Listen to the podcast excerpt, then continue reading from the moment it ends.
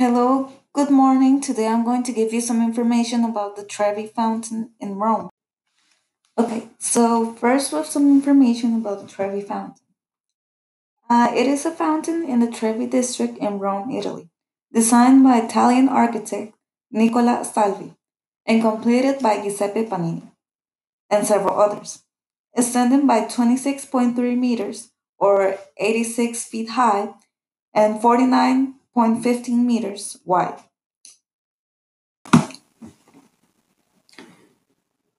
No trip to Rome is complete without a visit to the Fontana di Trevi, or Trevi Fountain. It is located in the Quirinal district in Rome. The Trevi Fountain is one of the most stunning fountains in the world. There's a lot more to this than just beauty. So now I'm going to give you uh, four interesting facts about the Trevi Fountain.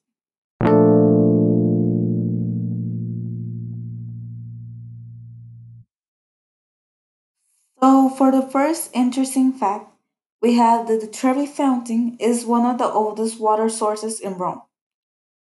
The fountain dates back to ancient Roman times, since the construction of the aqueduct Aqua Virgo in 19 BC, that provides water to the Roman baths and fountains of central Rome.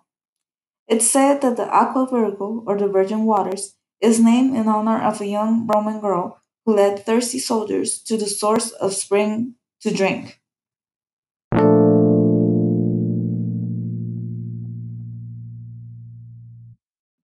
Hmm. So now for the second fact, which in my opinion could be considered one of the most interesting ones, and it is that you can thank gambling for the fountain's existence. Salvi's project for the fountain was the least expensive as well, a possible deciding factor for Pope Clement. In any case, the Pope approved the financing of the works and used the third extraction of the Lotto money game for to pay for it. The Lotto game was considered a gambling game in Rome at the time. And that's right, it means that uh, gambling financed a part, a very important part of the Trevi Fountain.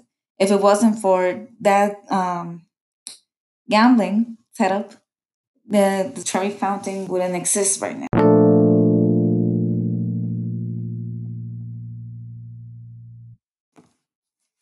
Uh, this one is the third fact, and it says that it's made from the same material as the Roman Colosseum. The fountain is mostly built from travertine stone, a name that means from Tiber in Latin, a mineral made of calcium carbonate formed from spring waters, especially hot springs. The likely source of the city of Tivoli, about 22 miles from Rome. During construction, many men were injured and a few died when working with enormous stones, including a stonecutter who was crushed by a large block of travertine in 1734, meaning that the construction of the Trevi Fountain was uh, took many lives and also caused many injuries. But it was a sacrifice that these people made in order to complete the building of this fountain.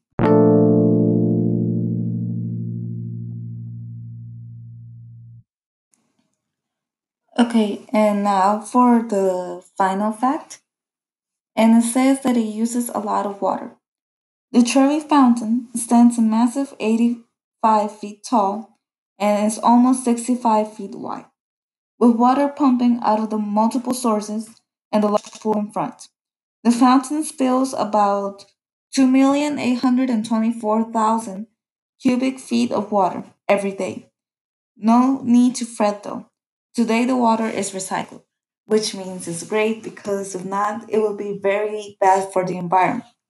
But this means that in the past, it wasn't like this, so this was their main water source at the time.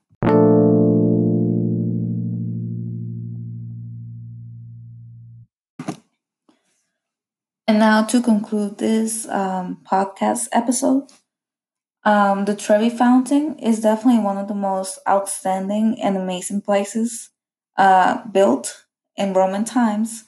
In my opinion, is definitely very beautiful, and I love to go visit it sometime.